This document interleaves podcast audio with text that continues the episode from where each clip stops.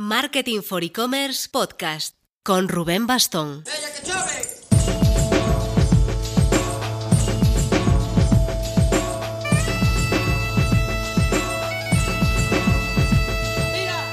Hola marketers, no sé vosotros, pero yo la desescalada no la noto solo en el tráfico de coches o gente por la calle, sino en el volumen de correos electrónicos recibidos. Parece que tras un par de meses de relativo parón, o no tan relativo según el sector, ahora muchos están poniendo las pilas. Buena pista sin duda. Por si alguno de los que escuchan no nos sigue en el canal de YouTube, os recomiendo el vídeo que lanzamos la semana pasada. Me salió de la piel. Tras tanto webinar tratando casos reales, en muchos casos de pequeña empresa, tienda física, hemos intentado aportar una especie de guía de transformación digital para el comercio minorista, en 15 pasos, 15 minutos, desde los más básicos para poder vender a distancia y que un posible rebrote no los obligue a cerrar, hasta otros más avanzados pues para ampliar miras en digital, reorientar el posicionamiento a premium en tienda física. Bueno, os dejo el enlace en la descripción, que creo que está bastante completo.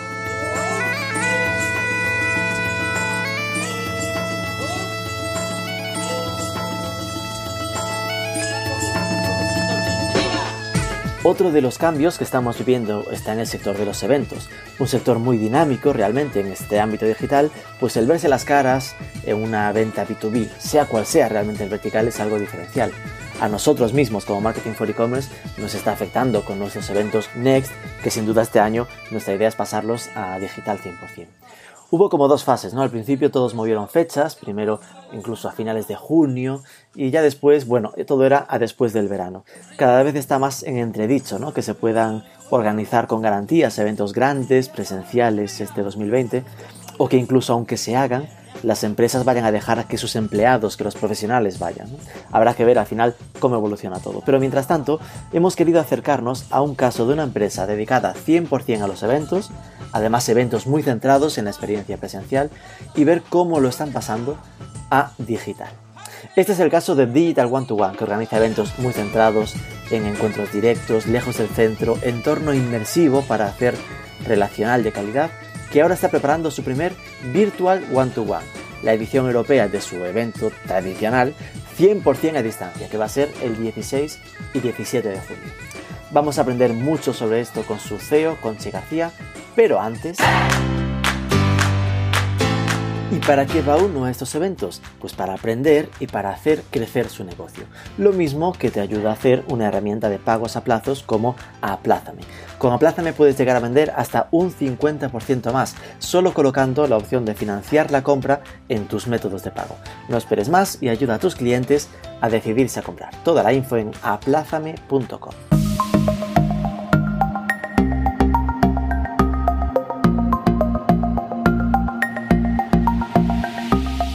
Conchi García, muy buenas. Hola Rubén, ¿cómo estás? A ver, la primera parece obligada en estos tiempos en los que vivimos. ¿Cómo lo llevas a nivel salud, personal, tu entorno, esto del confinamiento, todo bien? ya, bueno, pues eh, la verdad es que muy bien. Tengo esta suerte de que tanto yo como mi familia, los amigos, de hecho toda la gente en la oficina incluso, estamos todos muy bien, así que por mi parte espero que por la tuya también. Sí, sí, todo bien. Bueno, vamos entonces al tema. Estoy seguro de que habrá gente que se sorprenda de saber que Conchi García es la reina del mambo en Digital One to One, porque al final normalmente en los focos el que suele aparecer más es Ronan Bardet, ¿no? Así que cuéntanos un poco sobre ti. ¿Desde cuánto te dedicas a este tema de eventos y cómo nació Digital One to One? Bueno, a ver, eh, la reina del mambo... bueno, la jefa, la jefa por lo menos. Pero no, a ver, la dirección del digital, si bien eh, yo tengo la, eh, este, este cargo ¿no? de, dirección, pero evidentemente que somos un, un, comité de cuatro personas, cuatro socios que toman las decisiones estratégicas en la empresa. Yo particularmente, eh, claro, soy uno de los socios fundadores con Ronan, que es mi socio principal, y nosotros, bueno, nos hemos conocido hace ya de 10 años, que nos conocimos eh, jugando a volei playa en realidad. Eh, nada que ver con, con, el sector ni nada. De hecho, yo hasta hace relativamente poco tiempo era la persona menos digital del planeta. Mi experiencia es mucho más, pues, justamente en dirección, en project management, en eventos. Es decir, que esta parte, este perfil eh, en este binomio de Ronald y Conchi, pues soy yo quien, quien lo aportaba y por eso me imagino que he terminado aquí. En cambio, Ronan, pues por suerte para mí, es un crack del sector digital. Nosotros le llamamos el gurú. Así que él evidentemente pues aportó en, sobre todo en sus inicios y lo sigue haciendo ahora, claro, pero más en aquel momento también que España estaba muy, muy en pañales dentro de todo el tema digital y de comercio electrónico pues fue muy importante el encontrarnos ¿no? y que, que él aportase todo ese know-how y toda esa experiencia que él tiene en el sector. Es decir, que había un factor de complementariedad muy importante en este caso, ¿no?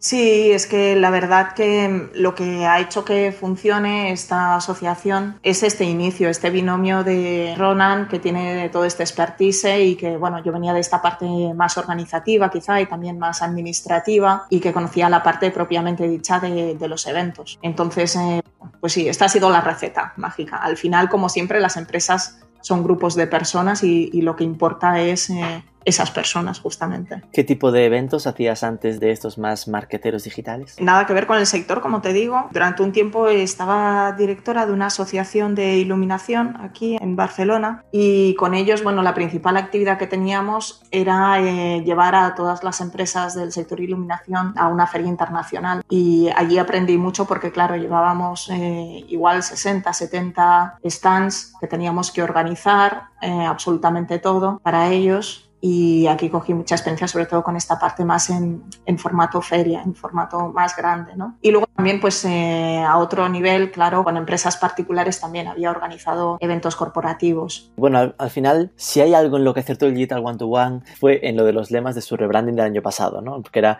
como un rebranding muy rompedor y de repente la, aún está ahora en la web, ¿no? El evento ha muerto, el congreso ha muerto. Sí que he leído ahora parece hasta premonitorio, ¿no? Eh, ya, ya. Entiendo que no era la intención, eh, era más lo de definir pues esa diferencia de no somos un evento más, somos la colmena, ¿no? Que era aquel punto. Eh, ¿Podrías contar un poco para los que no conozcan los Digital One to One, qué eran los Digital One to One antes del coronavirus? Eran y son, ¿eh? Vamos, a seguir siendo. Nosotros en, un inicio, o sea, en el 2010, lanzamos una feria, realmente, lanzamos una feria de comercio electrónico. La primera feria que se hacía aquí en España fue muy bien, o sea, se movilizó mucho el sector, eh, realmente fue, fue increíble las oportunidades que se abrieron y estuvimos encantados lo que pasa que, claro, ya al, poco tiempo nos dimos cuenta de que aquel formato pues no era exactamente la cosa más productiva. Además, yo ya conocía muy bien todo ese formato ferial, los handicaps que tiene de todos los puntos de vista, para el sponsor, para el visitante, para el organizador. Y si hay alguien que nos escuche y que esté metido dentro de ese sector, sabrá muy bien que nunca nadie está del todo contento en la feria. Es muy difícil, ninguna de las tres partes implicadas. Por eso cuando empezamos a pensar en cómo movernos hacia adelante, dejamos de un lado ese formato, nos empezamos a centrar más en esos problemas que podíamos resolver pues customizando el tipo de asistente, haciendo trajes a medida para que realmente la gente su tiempo sea eh, productivo, quitando todas las cosas que no nos servían para hacer negocios y añadiendo todas las que sí. Y al final, pues con, ese, con esa forma de, intentar ver las cosas es como, eh, pues al final configuramos el digital one-to-one. ¿Vale? Que es, en definitiva, una reunión, por decirlo de alguna manera, de varios profesionales unos que tienen necesidades tecnológicas, otros que proveen esos servicios tecnológicos y nosotros como organización lo que hacemos pues es maximizar el tiempo de todos los que están allí, de manera que pues organizamos unas citas personalizadas atendiendo a toda la información que nos dan, que ahora ya es mucha, al principio empezamos con cosas bastante básicas, tipo, bueno, ¿qué buscas? Marketing online, eh, buscas medios de pago online, etcétera. Ahora ya les preguntamos directamente por proyectos, por budget, por en qué momento se encuentran, por miles de cosas, ¿no? También las herramientas inteligentes que hay para hacer estos matchmaking han evolucionado bastante. Entonces ahora en definitiva realmente los eventos del, Digital One to One pues son muy, muy eficientes. Se hacen agendas y reuniones muy productivas, muy a medida y todo eso bañado de una capa más humana, más eh, basada en un networking preconducido en el cual pues se pongan diferentes actividades que realmente también el asistente, el profesional pueda aprovecharlas para conseguir más contactos o sencillamente para eh, conectar desde un punto de vista más humano. al final del día uno hace negocios con quien tiene confianza, por, por, mucho que la marca, la marca ayuda a veces, claro, las marcas justamente transmiten confianza, en eso se basa el marketing de, las marcas, en transmitir esa confianza, pero realmente yo al final acabo trabajando con una persona, porque como hemos dicho antes, eh, las empresas son solo eso, son grupos de personas. Si a mí una persona eh, la conozco, me transmite seguridad, me da la confianza, sé que no me va a dejar tirado, que, va, que es un buen profesional y, que es una buena persona, tiene muchísimos más puntos de que voy a firmar con esa persona que no con otra que no he conocido en directo. Es así, es que las relaciones humanas son así. Por lo tanto, esa parte humana es verdad que es el añadido y, es eh, lo que intentamos también eh, trabajar más en, los eventos del digital, no solamente la parte más de trabajo y esa eficiencia en, citas comerciales. Es un poco las dos cosas. Sí, yo sin duda soy un firme believer del, modelo, llevo ya varias ediciones asistiendo y, y, además un ejemplo claro de esto último que comentas. Es decir, yo que al final como medio, como partner, voy a estar sin agenda. Es decir, agenda, igual que lo, digamos que están los eh, e-commerce y los proveedores de servicios, y al final ellos se les agendan reuniones, ¿no? Y yo, que no, no participo en ninguna de esas, para entendernos, tengo esta sensación de, de, aprovechar al máximo esos tres días, ¿no? En plan, de que al final estás constantemente hablando con gente, constante de un nivel de esto de que el día del medio, ¿no? El, el miércoles habitualmente, llegas a, las, a, la, casa, que suele ser además bastante tarde, ¿no? Después de la, de la fiesta, y es como que parece que hayas pasado tres días, ¿no? sí, súper intenso. Sí. He hablado con alguien a las nueve de la mañana y parece que fue hace dos semanas, ¿no? Porque ya has hablado ya con tanta gente antes por el camino que abruma, ¿no? Y, y, al final es esto, que llegas al jueves y esa, esa sensación fría o tímida ¿no? que tienes al principio de con quién estoy hablando, al jueves ya es un rollo mucho más relajado, una, una, confianza de has visto a la gente bailar, has visto un poco a la gente en un entorno más, más relajado y, y, y, eso aporta muchísimo, ¿no? En plan, que la gente más allá de lo que vayas a cerrar, que no es una cuestión de que cierres negocios allí, eh, te, te, abre las puertas en el posterior, ¿no? En plan, que tienes el contacto de la gente y lo conoces para preguntarle cosas de forma mucho más directa y personal que antes. ¿no? Sí, no, se crea otra atmósfera. Tenemos eh, también opiniones diversas sobre el tema de hacer un poco de fiesta esa noche, que bueno, también es acotada. Como tú ya sabes, la gente, la verdad, se lo pasa bastante bien. O sea, todo el mundo realmente va a la fiesta, todo el mundo se queda después de la cena, lo cual es bastante divertido pero también el día siguiente, el que todos hayan pasado por ese sobreesfuerzo, también se hayan reído, hayan bailado, hayan tomado algo juntos y que estén un poco cansados, también hace un poco de camaradería entre ellos. Sí, de, que estamos todos juntos en esto, ¿no? Todos estamos igual de cansados, sabemos por qué es, tenemos esa complicidad. Sí, sí, sí. Entonces, bueno, la gente al segundo día pues tiene ese extra de café que tiene que tomar, pero bueno, cuando empezamos a hacer los primeros digital a hoy, también el asistente se ha transformado. ¿eh? Antes también porque no sabían muy bien ¿no? en qué consistía todo el tema, pero ahora tengo que decir que todos son súper profesionales, súper puntuales, no faltan a sus citas, entienden el concepto, entienden que a veces hacen citas que ellos no habían pedido, pero que las tienen en su agenda por un motivo de que es una posibilidad, una oportunidad que ellos no habían visto, porque al final está basado en información que ellos mismos han dado. Y van a esas citas y muchas veces salen nuevas oportunidades. Entonces tienen el mindset para abrir sus oídos a esas soluciones o incluso a otros eh, partners o incluso a posibles eh, cooperadores que están aquí. O sea, como tú has dicho, no solamente se trata de vender y comprar, que obviamente es la base principal porque hay necesidades y hay gente vendiendo servicios, ¿no? Pero relaciones, relaciones comerciales de todo tipo, relaciones entre, entre las empresas y entre las personas. Entre las personas, relaciones del punto de que igual te encuentras a alguien con un sombrero en un evento y dos años más tarde, igual está en otra empresa, pero la relación con esa persona ya la tienes. Exactamente. Bueno, y más en este sector que también se cambia mucho de sombrero, como tú dices.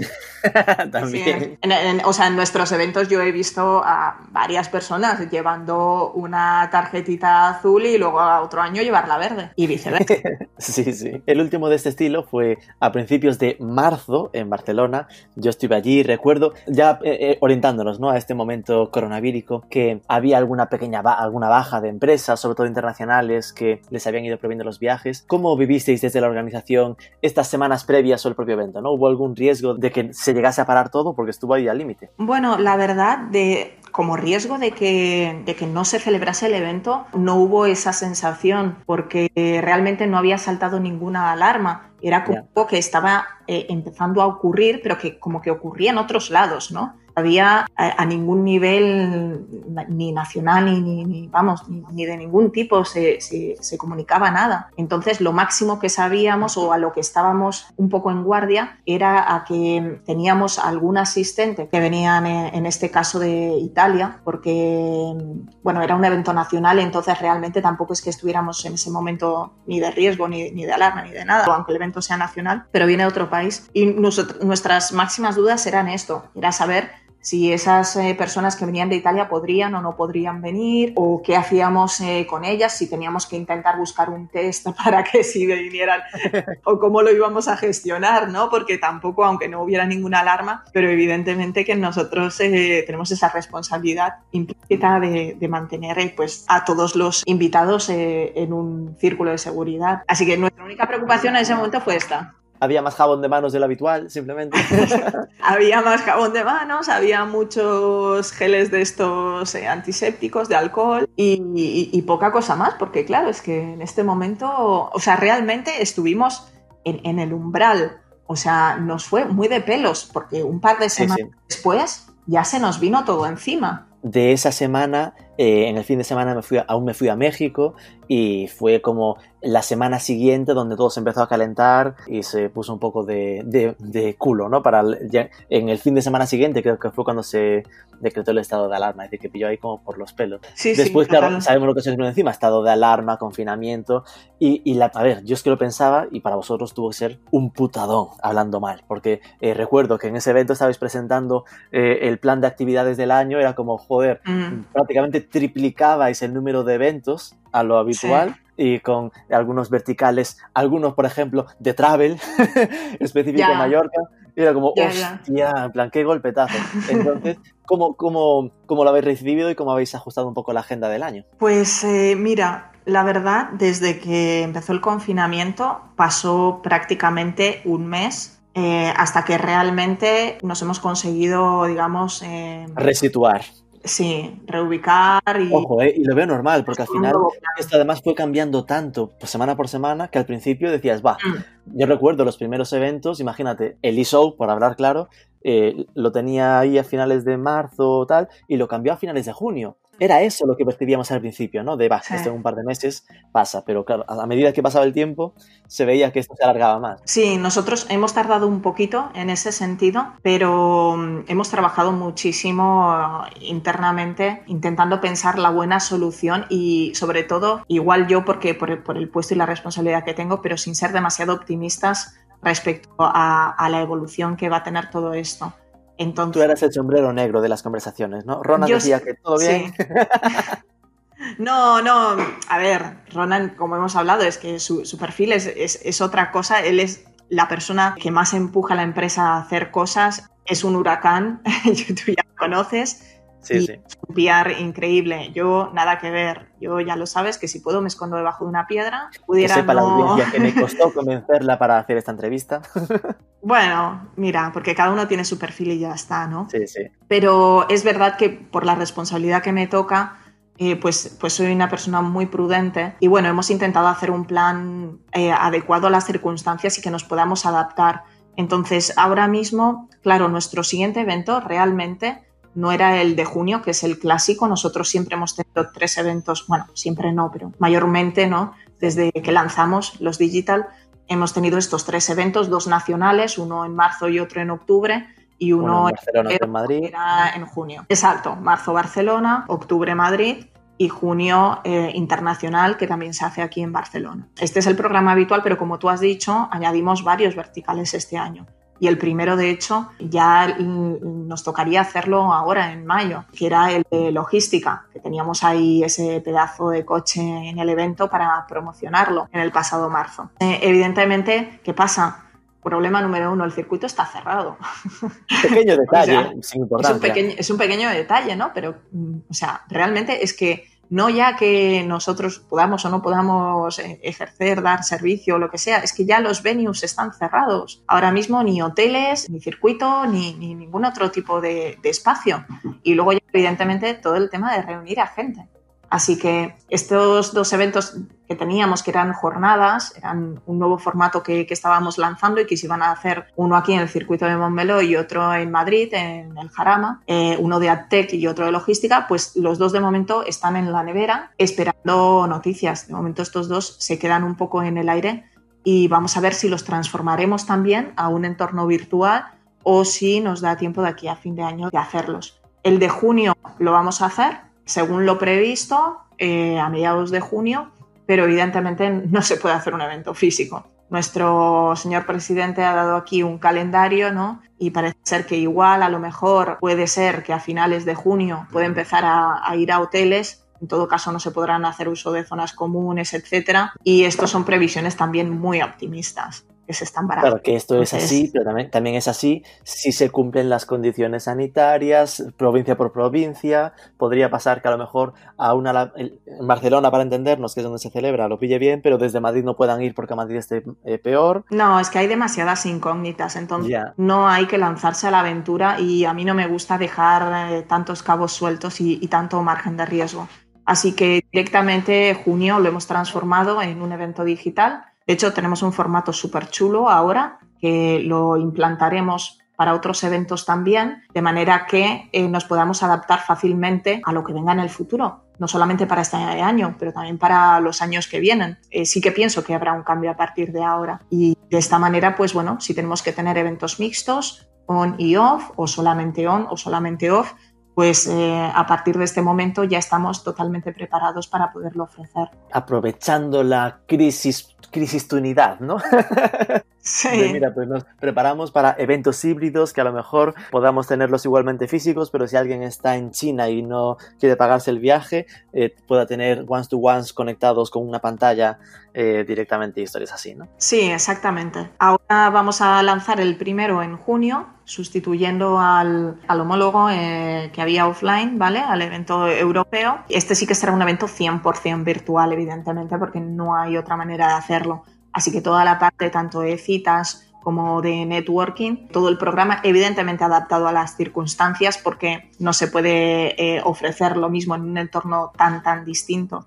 Pero, pero sí que los mismos objetivos, que es lo importante de hacer citas profesionales, de conseguir eh, los buenos contactos y de estar en un entorno con los perfiles eh, interesantes pues todo esto, claro, lo, vamos a entregar porque es nuestro producto y es a lo que nos dedicamos. Hacia aquí quería ir, ¿no? Hacia cómo una empresa, un proyecto tan centrado en eventos presenciales y en eventos donde lo presencial tiene tanta relevancia como el vuestro, ¿no? Que hay esa doble componente profesional y lúdico para generar relacional. ¿Cómo conseguís o cómo estáis trabajando el adaptar el evento One to One Europe de mediados de junio a esa capa virtual, ¿no? O esta conversión a virtual. ¿Cómo lo estáis preparando? Cuéntanos un poco. Bueno, a ver, en nuestros eventos, como hemos hablado antes, lo natural para nosotros es tener esta parte muy eficiente de agenda basada en herramienta inteligente y en cuestionarios eh, bastante profundos a los asistentes para poder emitir, eh, pues eso, las citas, ¿no? Eh, al menos la primera tanda de citas, para que cuando alguien entra ya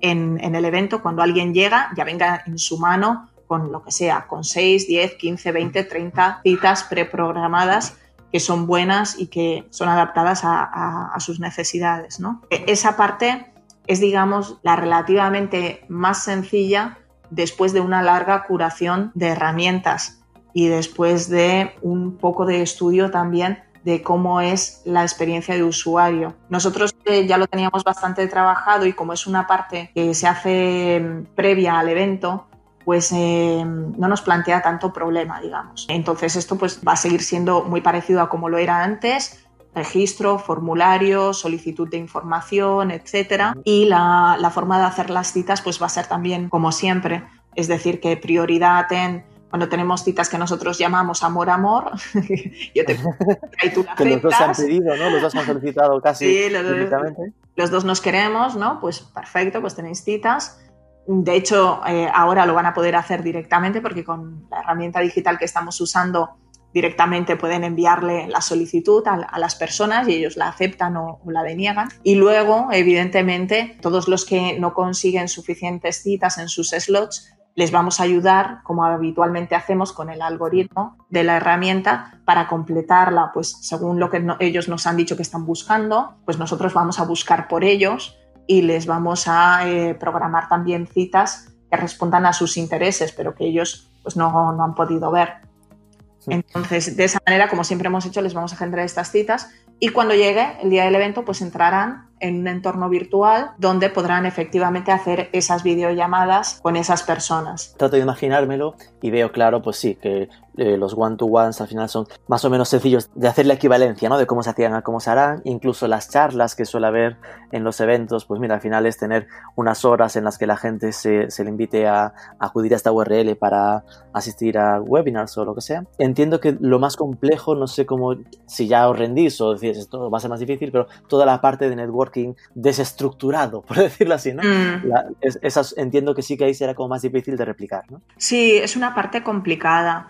Eh, y de hecho la parte de citas, o sea, lo que es la configuración de citas también, o sea, la ejecución de las mismas también lo es, fuera de que las herramientas ¿no? ya están preparadas para eso y no cambia tanto el hecho de conectarse y tener la cita, algo que ya tienes previsto ¿no?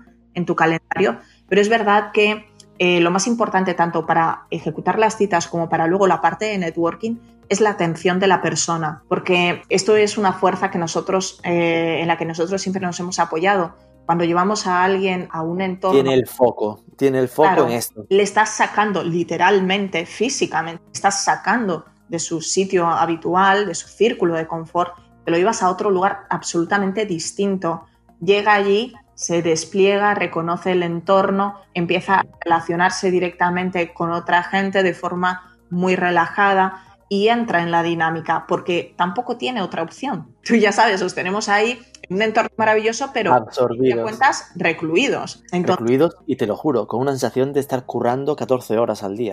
sí, de, sí. de, que no piensas en otra cosa, estás ahí como siempre alerta, ¿no? Que es una cosa como muy intensa. Sí, claro, pero esto no le puedo pedir a alguien que está en remoto, en su ordenador, solo. Es muy difícil transmitir ese mindset. Por lo tanto, nuestra ambición aquí tiene que ser todavía de concentrar más toda la actividad. Por eso a, la gente que está asistiendo, normalmente directamente nosotros ya hacemos el cálculo para decirles qué dedicación van a tener y saber cuál es su compromiso. Alguien que no se pueda comprometer una mañana de dedicación completa no vale la pena, porque ni, va a vivir la experiencia, ni va a tener citas, ni va, o sea, no da tiempo físicamente. Entonces, es mucho tiempo, pero como mínimo en una mañana se puede hacer un montón. Ya tenemos visto que en una mañana se puede hacer networking a través de una herramienta de networking, nosotros creando actividades evidentemente para reconducir ese networking y animar a la gente a que se conozcan entre ellos, haciendo speed networking, haciendo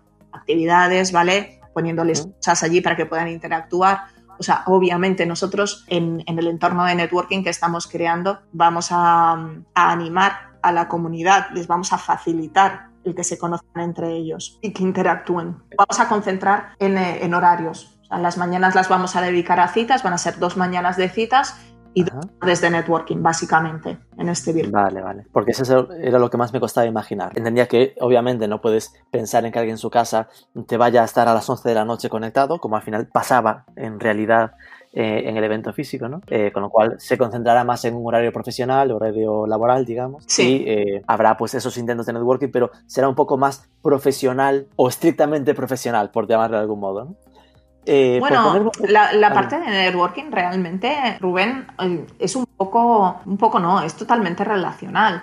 Es decir, que el entorno que nosotros proponemos tendrá espacio suficiente como para realizar citas que todavía, o sea, que no te dieron tiempo de hacer en la mañana, eh, como también para mirar casos de éxito que, tengan allí algunos de los sponsors, como simplemente entrar en mesas y hablar con gente de, lo que queráis. Podéis hablar del coronavirus, podéis hablar de vuestras vacaciones de este año o podéis hablar más de trabajo. O sea, realmente el, espacio de networking, las conversaciones que cada uno quiera tener, vamos a tener diferentes zonas adaptadas para hacer diferentes actividades. Eh, esperamos que sí, que esa parte también de relax pueda existir. Pero como digo, en todo caso serán horas muy concentradas. No se puede tener un horario extendido de 12 horas de trabajo todos los días, los dos días, porque, porque es imposible.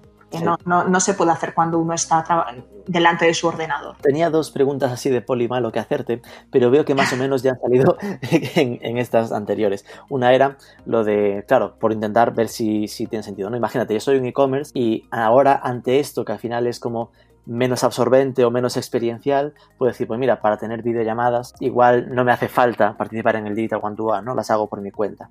Ante esto, ¿qué le dirías a un e-commerce que esté dudando del evento? Mira, le digo lo mismo a un e-commerce o da igual, o a un proveedor de soluciones, y es más, le digo lo mismo si viene a un evento físico como si viene a un evento digital. Todos tenemos posibilidad de organizarnos nuestras propias citas y de hacer llamadas todos en este sector, además, tenemos miles de contactos en nuestro LinkedIn, pero eso no quiere decir que tus miles de contactos, porque los tengas, puedas agarrar el teléfono, llamarlos y te vayan a comprar un servicio o te vayan a solventar un problema que tú tienes. Para empezar, porque a lo mejor ni siquiera sabes qué proveedor podría solucionarte el problema. Entonces, no es que nosotros tengamos poderes para ver cosas, es que os lo vamos a preguntar. ¿Vale? Es que hacemos ese trabajo por vosotros. Al final nosotros a lo que nos dedicamos es un poco a hacer eh, de acelerador de negocios. Pero evidentemente este es un trabajo que si tú te pones inviertes tus horas de trabajo a tope, puedes hacerlo tú mismo. Esto está claro, todo el mundo lo puede hacer, todo el mundo se puede organizar sus llamadas. Ahora, ya sabes cómo nosotros trabajamos, esto es eficiencia. Si quieres que te organice un par de llamadas comerciales, no me llames, organízatelas, que ya lo sabes hacer, que, que todos somos profesionales si, quieres invertir de verdad bien tu tiempo, pues yo te voy a preguntar, esto es como un consulting más o menos, Te voy a preguntar a tope y luego me voy a encargar de hacer ese trabajo de organizarte en batería un montón de, de, citas comerciales que sean de tu interés. Entonces, el valor añadido nuestro es ese, es la aceleración. Cuando llamamos a alguien y nos dice, no, es que no tengo tiempo para asistir a un evento, que tengo mucho trabajo, es en plan, bueno, pues si es que te llamo para ahorrarte trabajo. Y la otra era lo de lo complejo que podría ser eh, a alguien que no te llevas a un hotel perdido en Sitges a una hora de, Barcelona, cómo mantener la atención dos días seguidos, ¿no? Que al final es, entiendo que es lo que me comentabas de que, bueno, ya asumimos que no será tan tan completo como, como este, pero claro, mi miedo estaba en que al final la gente eh, se quede en casa y esté como picoteando, ¿no? En plan, saltando entre sus tareas diarias, entre pestañas del Chrome, ¿no? De voy al salto del, del, evento a mi mail y, uy, bueno, me desconecto de una call, que es algo que al final allí pasa menos, ¿no? No, a ver, eh, es, verdad, eh, te he contestado quizá anticipadamente un poco a esto, pero la idea de mm, transformar estos eventos en el entorno virtual se tiene que hacer concentrando aún más la actividad eso quiere decir citas también más concentradas en vez de... Así que igual no son media hora. Van a ser 15 minutos, no, van a ser de 15 minutos y van a ir en batería una detrás de otra. O sea, si tu agenda tiene seis citas, te vas a comer seis citas una detrás de otra. Así te las sacas, digamos. Y así tienes posibilidad justamente de ir saltando, como tú dices, dentro de Internet. Ahora me miro el WhatsApp, ahora me miro el no sé qué, vuelvo, vengo. Está todo medido. O sea, la filosofía nuestra no cambia. Esto se trata de ser eficiente. Vamos a hacer un montón de trabajo para todos los participantes, como siempre hacemos, para que tengan las mejores citas posibles. Luego lo que esperamos del asistente es lo mismo que nos han estado entregando hasta el día de hoy, eh, que es que se porten profesionalmente, atiendan sus citas y ya está. Y si y cualquier problema, nosotros estamos aquí, como siempre, resolviendo. Nosotros estamos, todo el equipo está conectado con ellos dentro de la plataforma. Además, la plataforma, además de que nosotros, como siempre, la vamos a tunear y la vamos a customizar y vamos a estar en canal directo de comunicación con ellos, ellos tienen que, evidentemente, responder e invertir ese tiempo. Pero el compromiso va a ser, ya te digo, muy encapsulado. Va a ser intenso igualmente, porque nosotros ya lo sabes que todo estará programado igualmente y vamos a preconducir a todo el mundo para que se relacione. O sea que mm, por muy tímido que seas, casi de forma obligada, sin quererlo, vas a, tener videoconferencias eh, y petit comités en, diferentes mesas con, otras personas. Se está empezando a ver eh, en estos tiempos convulsos, ¿no? Eventos pues que hacen en torno a los Second Life, ¿no? Con avatares en 3D, salas virtuales y tal. Bueno, que a lo mejor Second Life ya suena demasiado eh, viejuno. Podemos, para los jóvenes, a lo Fortnite, ¿no? Con, con, avatares. ¿Os planteasteis crear algo de este estilo? Es decir, ¿va a haber algo de ese estilo o es más, o es más de, mira, tengo un usuario con mi foto? Sí, a ver, no es, como decirte, no es tan plano como eso, como tener mi usuario con, con mi foto, pero el entorno que planteamos eh, virtual no es, de, no es de ese tipo, no es tipo con avatar. Me pongo un avatar. Eh, pasas una hora customizándolo. No, no, no, no, va de eso. La verdad, que nuestro enfoque sí que es eh, en ese sentido, pero la parte de relax no está orientada a que pases tiempo jugando con, con, con, ese juguete, con ese avatar, o, o, o, que pases una hora aprendiendo a cómo tu avatar se mueve hacia adelante, hacia atrás. O sea, lo que nos ha pasado cuando hemos hecho todo el scouting de soluciones, que también por eso hemos tardado bastante en sacar el, producto nuevo, es que, eh, bueno, al menos las herramientas que hemos conocido, que han sido muchas, no las vemos suficientemente preparadas para al menos los objetivos que nosotros queremos conseguir. Como siempre, otra vez, nuestro objetivo es eficiencia y que, y que sea fácil la integración, o sea, la implementación de cara al usuario, que el usuario tenga una buena experiencia de usuario, que sea fácil llegar, entrar, moverse, hacer lo que tiene que hacer y que fluya. O sea, nosotros que ya estamos habituados, e incluso después de haber visto unas cuantas, nos seguía costando. Eh, eh, perdíamos mucho tiempo en esta parte. Entonces, no digo que no exista la tecnología buena para hacerlo, pero quizá no tenemos ahora mismo en el mercado eh, un producto accesible que sea lo suficientemente apropiado como para dar este servicio que nosotros buscamos. Entonces, la respuesta es no, no, no vamos a hacer nada con avatares ni, ni ferias virtuales. A mí me, me, pasa un poco lo mismo que estás comentando, ¿eh? es decir, estoy viendo algunas ya ferias que hacen o eventos que hacen este tipo de historias y me da bastante pereza el, tiempo que supone entender cómo hay que funcionar. Que igual es una cuestión de tiempo, ¿eh? o, de, o de que llegue al, alguien que consolide un estándar, ¿no? En plan, que llegue un Facebook o lo que sea, que nos enseñe cómo, cómo se trabaja con esto y que se convierta en estándar y todo el mundo lo sepa hacer y ya sea más sencillo. Pero por ahora me parece como un, coste de tiempo poco productivo, ¿no? Me, da pereza. Y yo creo que a, lo que está pasando es que, eh, porque publicamos hace poco también un, artículo con varias, ¿no? Como ocho herramientas para ferias virtuales y que muchas están apareciendo especializadas en este tipo de historias y son muy buenas en tener un avatar bueno, pero tienen débil la parte importante, la parte de necesito una reunión con un buen servidor que no se me caiga o que vaya rápida. Exacto. Exacto. Es que eh, para nosotros, claro, eh, tenemos eh, también muy claras nuestras prioridades. Que va a haber 300 personas conectándose y hablando entre ellos y todos deslocalizados. Entonces, para nosotros, punto número uno, muy importante, que esa conexión sea fuerte, sea fácil, sea el usuario todo lo vea de una forma muy sencilla, el conectarse, el desconectarse, el pasar de un lugar a otro que, realmente no nos necesite para poder hacer todo lo que tiene que hacer, que sea intuitivo y que la herramienta funcione muy bien. Eso es una parte muy importante. Y la segunda es que también pese a que eso esté garantizado, nosotros como organización tengamos siempre un absoluto control de todo lo que pasa y una posibilidad de intervenir de una forma directa y de ayudar a cualquier participante que lo necesite. Y eso ya sé que suena aburridísimo, pero al final del día es lo que hace que tú te conectes de forma fácil, sin tener que andar mm, perdiendo passwords o historias o que esto no me funciona, se cae, no te oigo bien y todo lo que ya sabes. Y una pregunta relevante, porque al final, eh, que sería cómo están recibiendo vuestros partners este cambio, ¿no? Porque es un cambio eh, en el modelo organizativo, entiendo que radical, que para vosotros, ¿sabes? De estar gestionando un evento con hoteles, con eh, artistas invitados, las cenas, a esto cambia muchísimo y también lo de las horas dedicadas a nivel profesional de los que van.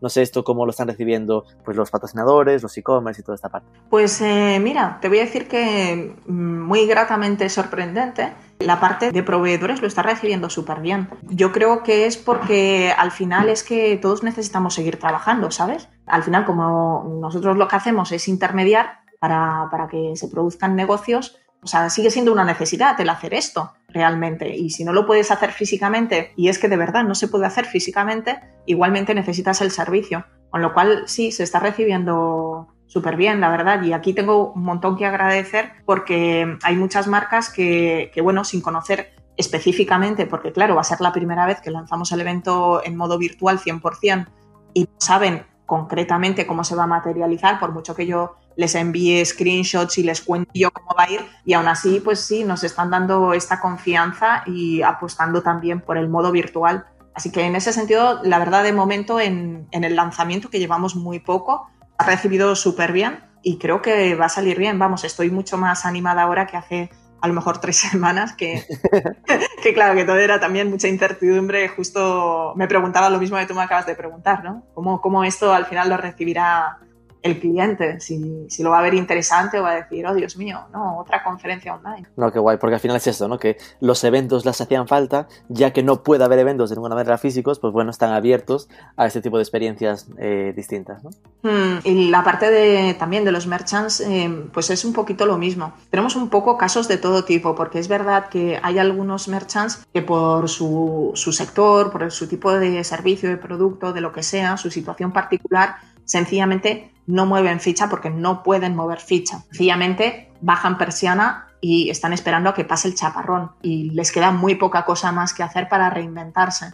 Pero una gran parte, al menos, de, lo que estamos viendo, la respuesta es también bastante positiva. En plan, eh, justo tengo mucho trabajo, no porque esté vendiendo, sino porque tengo que encontrar la forma en la que volver a vender, me tengo que reinventar y el canal, obviamente, si no es el canal físico, solo queda el canal digital. Y por claro, lo tanto. Les toca ponerse las pilas aún más. Les toca ponerse pilas, pero doblemente. Exacto. Y yo creo, vamos, estoy quizá un poco positiva aquí, pero, pero de momento me, me parece que pinta muy bien. Sí.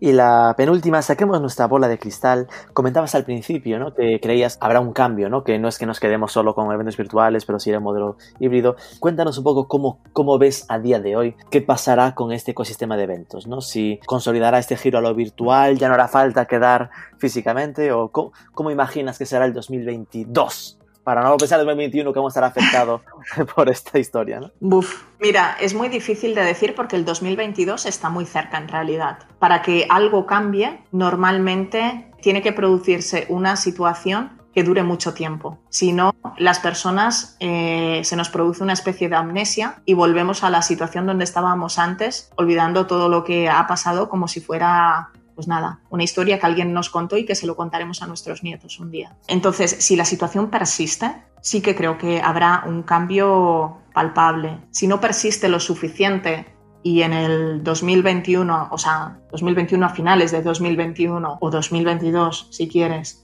volvemos a estar en unas condiciones como lo estábamos hace medio año, probablemente no cambie nada. Ya sé que esto es contradecir lo que otras personas dicen. Yo es mi opinión. Para que algo cambie de verdad, tiene que persistir. Y tiene que persistir lo suficiente como para que se encuentren soluciones que también aporten, que se vean positivas y bien recibidas y que se implementen se adopten esas nuevas costumbres, esas nuevas formas de trabajar. Si no, si no persiste lo suficiente, pues esto no acaba de calar y volvemos a la situación donde estábamos antes, que ya todo el mundo conoce, todo el mundo está cómodo, funciona y nos va bien. Entonces, bueno, esa es una opinión personal mía en cuanto a que es más, si quieres, más eh, relacionada con un tema social, ¿no? Que, que no con los negocios. Pero bueno, yo, evidentemente, como te he dicho antes, también esto es bola de cristal y opinión personal. Sí, sí, sí, por supuesto. Yo no sé lo que va a pasar y nosotros sí que nos hemos preparado al 100% para estar listos en una oferta híbrida, porque de hecho nuestros eventos de la segunda parte del año siguen vigentes, ¿eh? todos los eventos eh, offline, digamos.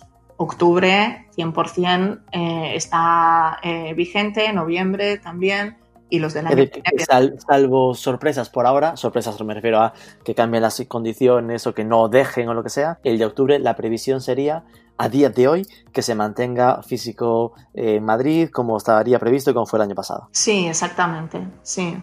Que a lo mejor el cambio pueda ser, pues mira, que igual a dos meses vistas veamos que sigue estando el límite de aforo al 50%, así que tengas que tener menos gente o mantener el distanciamiento social en las cenas y estar un poco más separados o cosas de ese estilo. ¿no? Sí, ya hemos hecho un plan para contemplar estas posibilidades. Realmente si esto... Ocurre... Mesas con mampara en el one-to-one. todo puede ocurrir, todo puede ocurrir. Eh, lo de las mamparas, la verdad, no me apunto. Prefiero abrir otra sala o, abrir otro hotel. Pero sí, la, idea va por ahí, es decir, que si realmente eh, hay contingencias, y yo las espero, ya te digo, yo siempre me preparo para el peor escenario posible. Y, si las hay, pues estamos listos. Ya a nivel físico ya lo contemplo. El hecho de que a lo mejor pues no puedo tener una sala de, no lo sé, 500 metros cuadrados con 100 mesas, y necesito una mesa de, eh, o sea, una sala de 500 metros cuadrados con 50, porque no puedo poner más, porque hay que respetar unas medidas de seguridad. Igualmente, a lo mejor incluso más pequeñas, porque necesito eh, diferentes flujos de entrada y de salida de gente con diferentes horarios. En fin, hay un montón de múltiples escenarios a contemplar dentro de lo que es un evento eh, de negocios en el cual eh, se tienen que hacer citas personales y todo eso lo estamos contemplando y lo estamos intentando repartir en diferentes espacios para que sea modulable y podamos adaptarlo a condiciones que pueda haber, pues como las que tú has dicho, de que tengamos que estar a un tercio o a un 50%, pero al mismo tiempo, y que para mí en realidad es casi tan importante como esto, es el hecho de ser capaces de combinar un modo online con el offline, que no es nada sencillo y tiene bastantes handicaps pero sin embargo al final aporta mucho, porque ya fuera de, esta situación de COVID que ahora tenemos encima, en un futuro, como tú has dicho, en el 2022, aunque la situación esté normalizada, pongamos por caso que se ha instaurado más todo este tema de hacer ya citas online, hacer más relaciones online, etcétera, pues eh, tenemos esa posibilidad, la que tú has dicho antes, que yo estoy en otra parte del mundo y no me apetece viajar o, bueno, no me va bien por el motivo que sea, no quiero ir, pero quiero hacer negocios y puedo conectarme online. No, no tengo por qué dejar de asistir al evento porque ahora tengo esa posibilidad y sé hacerlo, ¿sabes? Tengo el compromiso, tengo ya la metodología, tengo ya en mi ADN ya todo lo que necesito para poderlo hacer. Y eso es la parte importante, yo creo, que de aquí en adelante todas las empresas que se dedican a realizar eventos profesionales o no profesionales, pero que tengan en cuenta eh, esa posibilidad de poder hacer híbridos y de poder permitir la participación, que siempre será distinta, inevitablemente, pero que pueda permitir la participación y el disfrute de los mismos beneficios que una participación offline. Sí, sin duda yo creo que ese puede ser el, gran aprendizaje de esta etapa, ¿no? El que como nos fuerce a hacerlo digital, después eh, permitir esa ampliación de experiencia de lo físico a una parte digital, pues nos será mucho más sencilla de, implementar. Ahora bien, a tu pregunta de si esto va a ser el fin de, de personales, ya te imaginas mi respuesta, ¿no? Pero te digo lo mismo que los que decían en su momento que ya que el papel, el leer en papel ya se va a acabar. De eso nada. Sin duda. Personales, o sea, todo lo que sea poder tocar, ver, oler, sentir físicamente las cosas, para mí esto esto no, no, caduca. Pues Conchi García, muchísimas gracias por la explicación, muchísima suerte con este nuevo formato de, One to One Europe eh, en mediados de junio. Dejaremos en, el, en, la descripción el enlace para quien quiera tener más información. Y, y nada, que en el segundo semestre ya podamos vernos y tocarnos de nuevo como siempre. Ojalá.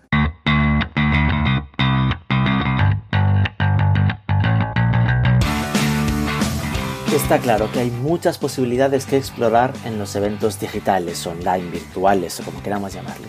Personalmente no me convencen mucho las florituras de avatares, mundos virtuales que ahora se empiezan a ver, ¿no? Como buscando diferenciarse. Me parece que ponen demasiado foco en la forma y que al menos por ahora exigen un esfuerzo demasiado grande del usuario, que supone más un riesgo de que algo pete por algún lado, ¿no? Pero bueno, a lo mejor esto se acaba consolidando, que todos usamos un tipo de avatar, tenemos un avatar integrado que usamos para todos los eventos, ahí ya podría ser más suave la integración, ¿no? Habrá que ver cómo evoluciona todo esto. ¿Cómo lo ves tú? Recuerda que puedes dejarnos un comentario si lo escuchas en ebooks o en nuestras redes sociales MKT4 e-commerce, ganadería o marketing e-commerce.